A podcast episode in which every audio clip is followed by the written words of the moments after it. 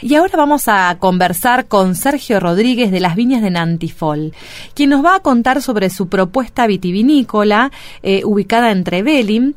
Es, el, es una de los viñedos más australes del mundo. ¿Vos sabías eso, Héctor? Sí, sí, aparte es un ejemplo muy lindo de emprendedurismo porque eh, ellos partieron de un partieron de un mosquetal, un lugar que estaba prácticamente abandonado, improductivo, y pelearon para poder eliminar eliminar esta esta esta plaga y convertirlo en convertirlo en un viñedo convertirlo en algo productivo y que aparte aporta a nuestra comunidad y es uno de los viveros más australes del mundo, el segundo más austral, y ellos ofrecen eh, visitas a este, a este lugar y incluso catas del, de, de los vinos que ya están produciendo, que es es, una parada sumamente interesante para la gente que visita nuestra zona. Y hablando de bioeconomía, justamente, esta es una propuesta bioeconómica, una revalorización del recurso, una puesta en valor. Recientemente el Instituto Nacional de Vitivinicultura reconoció a, a Trevelin eh, como la primera zona con indicación geográfica del Chubut. Este punto justamente. Vamos a hablar con, que nos, ven, que nos cuente Sergio Rodríguez mejor. ¿Cómo está Sergio? Buenas tardes. Hola, ¿qué tal? ¿Cómo les va? Buenas tardes. Un saludo a toda la audiencia y mi agradecimiento público al interés hacia nuestro proyecto y hacia las actividades que hacemos. La verdad que escuchar el resumen que hicieron de nosotros es como nada, te llena de orgullo y, y un poco te emociona también, ¿no? Qué lindo, Sergio. Bueno, vamos a conversar. Contanos, ¿cómo empezó esta pasión por la vitivinicultura? Y es una tradición familiar. Mi mamá es italiana, nacida en Italia, siempre bromeo con eso y digo que es italiana de pura cepa, ¿no? Haciendo un paralelismo con el vino. Y, es una tradición que se remonta a varias generaciones atrás, al punto de que en la Segunda Guerra Mundial mis abuelos y bisabuelos eh, la pudieron sobrellevar eh, fabricando grapa y vino a escondida de los alemanes en el bosque y eso lo cambiaban por por vendas, por gasa, por jabón, por comida si es que había. Entonces es una tradición que no solo es productiva, es una tradición que encierra eh, partes de la historia muy importantes de la familia y encierra un montón de valores, ¿no? Valores que hoy se reflejan a través del trabajo diario, del trabajo en familia, del trabajo a largo plazo. Si no existiera ese convencimiento, esa pasión, creo que nunca hubiésemos podido llevar adelante este emprendimiento. Sí, la verdad que es, eh, es, es, fantástico y mm, yo que tuve la suerte de hacer la, la visita que ustedes ofrecen, eh, me llamó mucho la atención la prolijidad del viñedo, la forma en, en, en que lo cuidan, eh, realmente cada, cada cada vez que uno gira la cabeza es como da ganas de sacar de sacar una foto del lugar y después eh, la sala de procesamiento también de, la vid para, para llegar al, vino es, es sumamente interesante.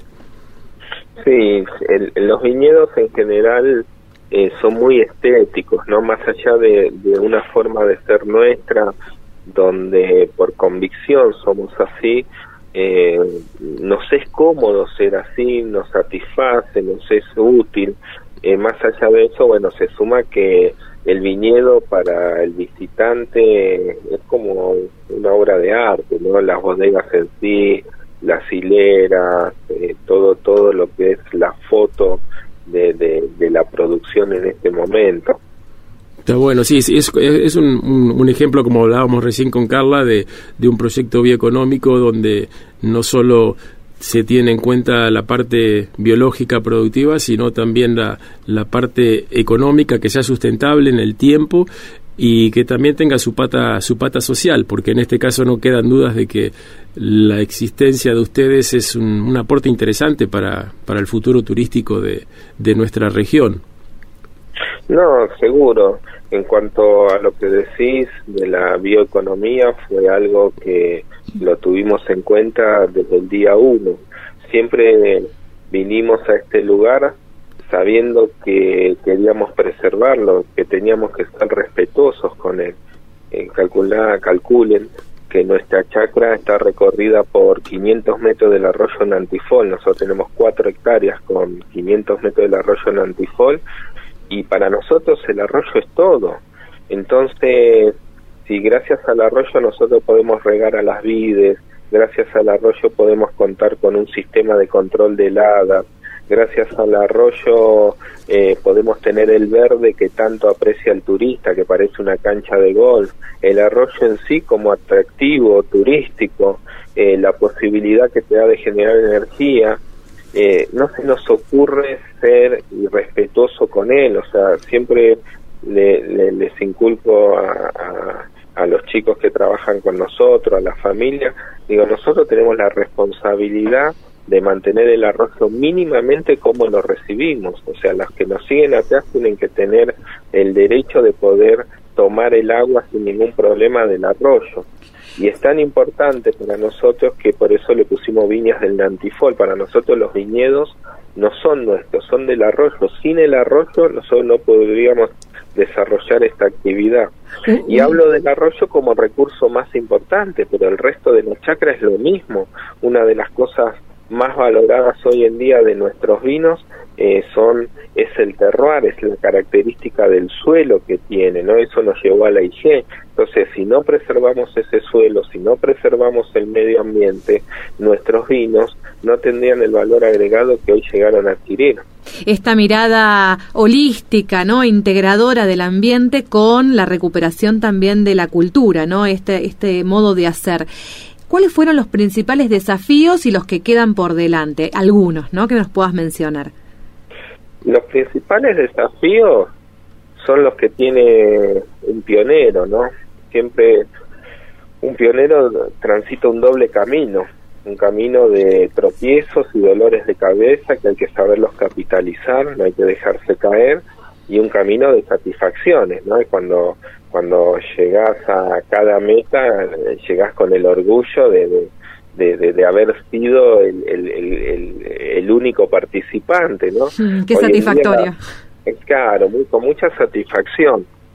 Eh, los desafíos estaban dados en un inicio por comenzar una nueva actividad productiva en un lugar donde no había ningún antecedente, no había historia.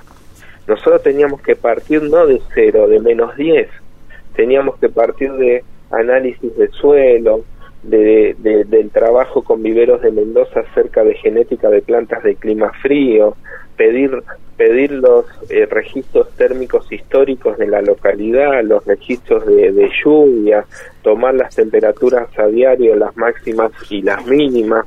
Eh, bueno, todo eso eh, fue un gran desafío. No había profesionales no había profesionales con antecedentes en vitivinicultura en esta zona y aunque lo hubiésemos traído de afuera mm. no hubiese servido de nada porque esto es una nueva región geográfica productiva y los parámetros que ellos manejaban no hubiesen servido para acá, nos hubiesen dado una orientación, pero no mucho más que eso. Esto que contás, me imagino, es muy inspirador para nuestros oyentes que están escuchando, que están escuchando tu historia, eh, para aquellos que se están animando a pensar, no, a soñar un emprendimiento de estas características.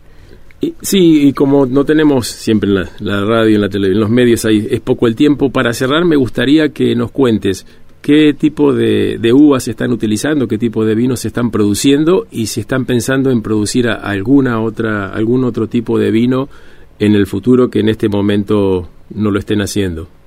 Hoy estamos eh, produciendo eh, vinos con cuatro cepas, una tinta como es el Pinot Noir, es nuestra cepa insignia, y tres cepas blancas, dos de origen alemán como es el Gewürztraminer y el Riesling, y otra de origen francés como el Sauvignon Blanc. Mm, sí que tenemos pensado experimentar con nuevos varietales que estamos seguros que acá se van a dar y, por demás bien.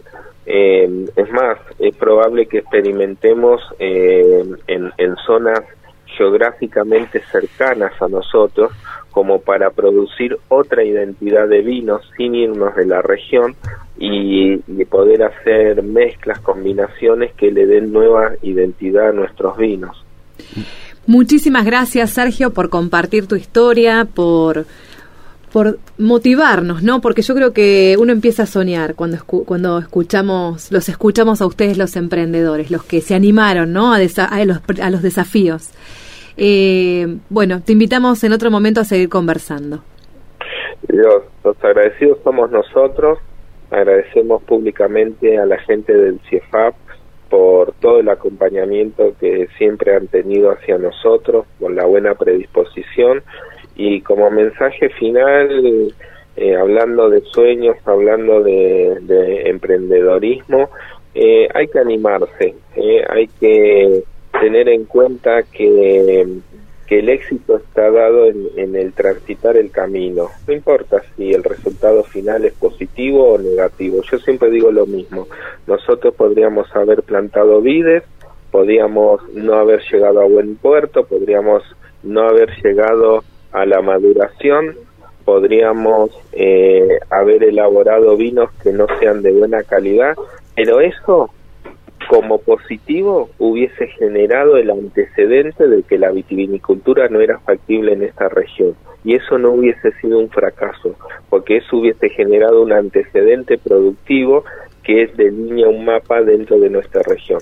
Gracias a Dios las cosas salieron mucho mejor de lo esperado, Hoy Trevelin tiene una IG, tiene vinos con identidad propia reconocidos a nivel nacional y mundial y eso nos hace como únicos, nos hace como un lugar muy preciado.